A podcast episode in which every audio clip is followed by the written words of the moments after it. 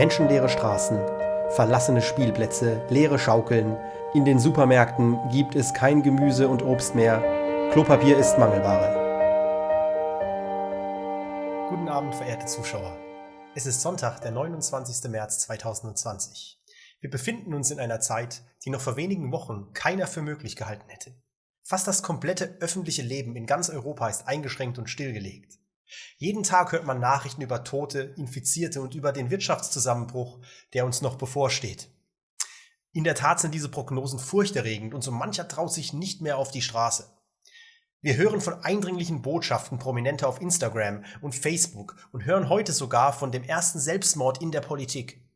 Ich gebe zu, es sind schwierige Zeiten, die Angst machen. Die Menschen befinden sich in Angst und fürchten um ihr Leben und ihre Zukunft. Ich möchte deshalb einen rationalen und neutralen Ansatz in die aktuelle Situation unserer Gesellschaft einbringen.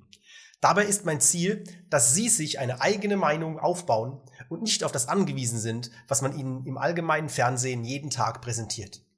Heute möchte ich in diesem Zusammenhang das Thema Italien genauer unter die Lupe nehmen.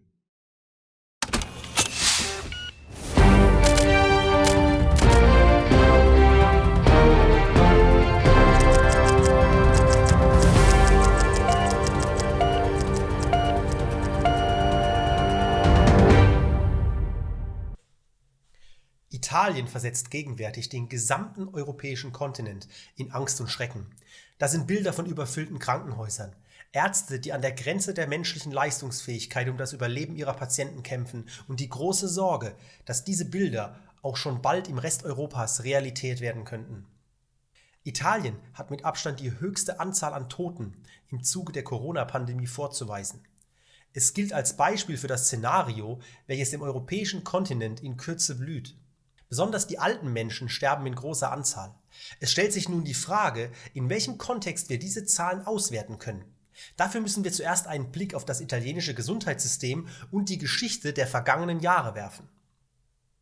Die Problematik, die sich hier stellt, ist, dass viele Menschen einfach nicht über Vergleichsdaten verfügen und daher nicht die Möglichkeit haben, die aktuelle Situation im Kontext eines normalen medizinischen Szenarios zu bewerten. Zuerst einmal stellen wir fest, dass die WHO das italienische Gesundheitssystem als eines der besten der Welt darstellt. Dies lassen wir erst einmal so stehen. Die WHO werden wir einer, in einem weiteren Video kritisch untersuchen. Betrachtet man allerdings die Anzahl der Krankenhausbetten pro 1000 Einwohner, so muss man feststellen, dass Italien mit einer Quote von nur 3,2 am unteren Ende der europäischen Länder zu finden ist. Zum Vergleich, selbst in Bosnien und Herzegowina, Usbekistan oder Libyen ist diese Quote höher. Menschen, die nun in diese Krankenhäuser eingeliefert werden, treffen dort auf eine weitere Bedrohung, die in diesem Umfang in Europa nicht zu finden ist. Antibiotikaresistente Bakterien. Pro Jahr infizieren sich in Italien über 200.000 Menschen damit und mehr als 10.700 starben im Jahr 2015 daran. Betrachten wir die Zahlen der Menschen, die offenbar an Corona sterben, so stellen wir fest, dass vorwiegend Ältere dem Virus nichts mehr entgegenzusetzen zu haben scheinen. Das Durchschnittsalter der Toten liegt bei 79,5 Jahren. Die Todesfälle jedoch, die ohne Vorerkrankungen auftraten, beliefen sich mit Stand 24.03. jedoch nur auf drei Fälle. Die Offiziellen in Italien betonen, dass man bei der Zählung der Toten keine Unterschiede zwischen Todesfällen durch oder mit Coronaviren macht, was übersetzt bedeutet, man zählt einfach jeden. Ich möchte aber nochmal darauf hinweisen, dass wir alle Verstorbenen zählen, dass wir nicht unterscheiden zwischen Corona-Infizierten, die gestorben sind, und denen, die wegen des Coronavirus gestorben sind. Wir müssen diese Todesfälle nun ins Verhältnis setzen. Denn 1000 Tote pro Tag hört sich doch erst einmal sehr viel an, oder? Wenn jedoch jedes Jahr 1000 Tote während der Grippezeit sterben, ist die Gefahr erheblich geringer. Und es stellt sich die Frage, ob auf einer solchen Grundlage die uns allen bekannten Maßnahmen getroffen werden sollten. Betrachten wir die aktuellen Todeszahlen auf Euromomo in diesem Kontext, so können wir deutlich sehen, dass Ende 2016 und Ende 2018 erheblich mehr Menschen starben als gegenwärtig. Damals wurde dieser Zustand auch in den italienischen Zeitungen als Ausnahmezustand geschildert. Überfüllte Krankenhäuser, Notaufnahmen und so platzten aus allen Nähten. Ein Blick auf die Gesamtstatistik der Mortalitätsrate in Europa lässt gegenwärtig auf keinerlei außergewöhnliche Vorkommnisse schließen. Im Moment sterben sogar überraschend wenige Menschen in Europa.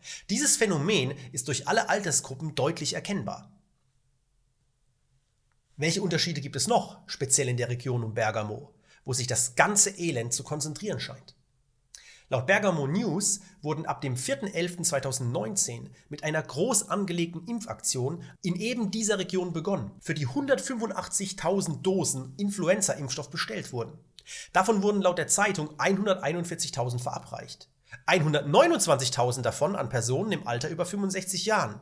Die Impfung wurde diesen Menschen sogar kostenlos angeboten. Das hört sich einmal nicht besonders tragisch an, oder? Betrachtet man allerdings die Nebenwirkungen dieser Impfung, fällt einem auf, dass dort insbesondere Pneumonitis, also Lungenentzündung und vor allem gerade Atembeschwerden aufgelistet sind, sogenannt, das sogenannte ORS-Syndrom. Laut dem Impfliteraturautor Buchwald führt in 50% der Fälle die Impfung selbst zu einer schweren Form der Grippe.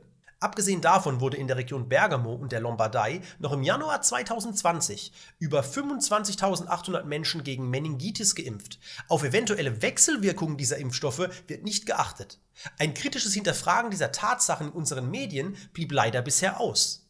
Lediglich die gesellschaftlichen Konsequenzen für uns alle sind weitreichend.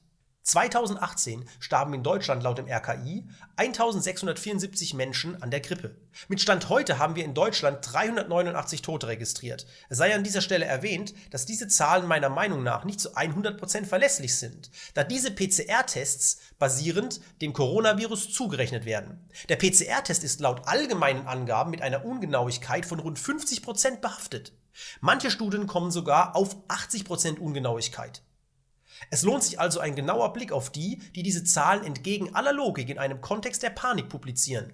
Ich werde in meinen nächsten Videos auf einige dieser Persönlichkeiten eingehen, um das Bild über die Situation von allen Seiten auszuleuchten. Ich möchte Ihnen zum Schluss noch ans Herz legen, die Dokumentation des NDR von 2009 zur Schweinegrippe anzusehen. Sie werden dort einige der involvierten Persönlichkeiten dieser Tage wiederfinden. Den Link finden Sie in der Beschreibung. Auch damals wurde ein Panikbild gezeichnet und einige wenige haben jede Menge Geld verdient. Da wir den Ausgang von damals kennen, sollten wir die Aussagen eben dieser Person von heute in diesem Kontext bewerten.